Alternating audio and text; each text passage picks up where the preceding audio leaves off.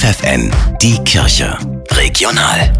Für die Region Göttingen mit Steffi Behnke. Aufwind, das ist das Motto der katholischen Hochschulgemeinde Göttingen KHG in diesem Sommersemester. Auf dem Programm stehen unter anderem Open-Air-Gottesdienste, Kanutouren, ein Ausflug ins Kloster Bursfelde, Kochabende oder das Erlernen von Entspannungstechniken.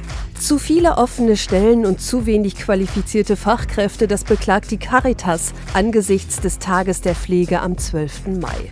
Vor allem der demografische Wandel sowie die Altersstruktur der Mitarbeitenden bereiten langfristig große Sorgen, sagt Barbara Heidrich, Expertin für Altenhilfe und Pflege der Caritas-Verbände in Niedersachsen. Also ungefähr ein Drittel ist älter als 55 und es ist absehbar, die werden nicht mehr so wahnsinnig lange da sein. Die wir neu ausbilden, kommen aber nicht in entsprechendem Umfang nach. Und auf der anderen Seite werden aber immer mehr Leute natürlich auch immer älter. Es ist absehbar, es wird mittelfristig zu einem Crash kommen. Ein Weg, gutes Personal zu finden, muss deshalb eine angemessene Bezahlung sein, so Heidrich. Wir haben aber seit dem vorigen Herbst die sogenannte Tariftreuepflicht. Das heißt, alle müssen nach einem Tarif bezahlen oder so ein Durchschnittsentgelt. Und ich denke, das ist jetzt eigentlich anständig bezahlt. Auch bei der Ausbildung hat sich einiges getan. Seit 2020 gibt es die sogenannte generalistische Pflegeausbildung. Sie verbindet die bisherigen Ausbildungen der Alten-, Kinderkranken- und Krankenpflege. In der Pflege wäre es zudem sinnvoll, die Menschen schneller in Arbeit zu bringen. Wir werden nämlich in Zukunft vermehrt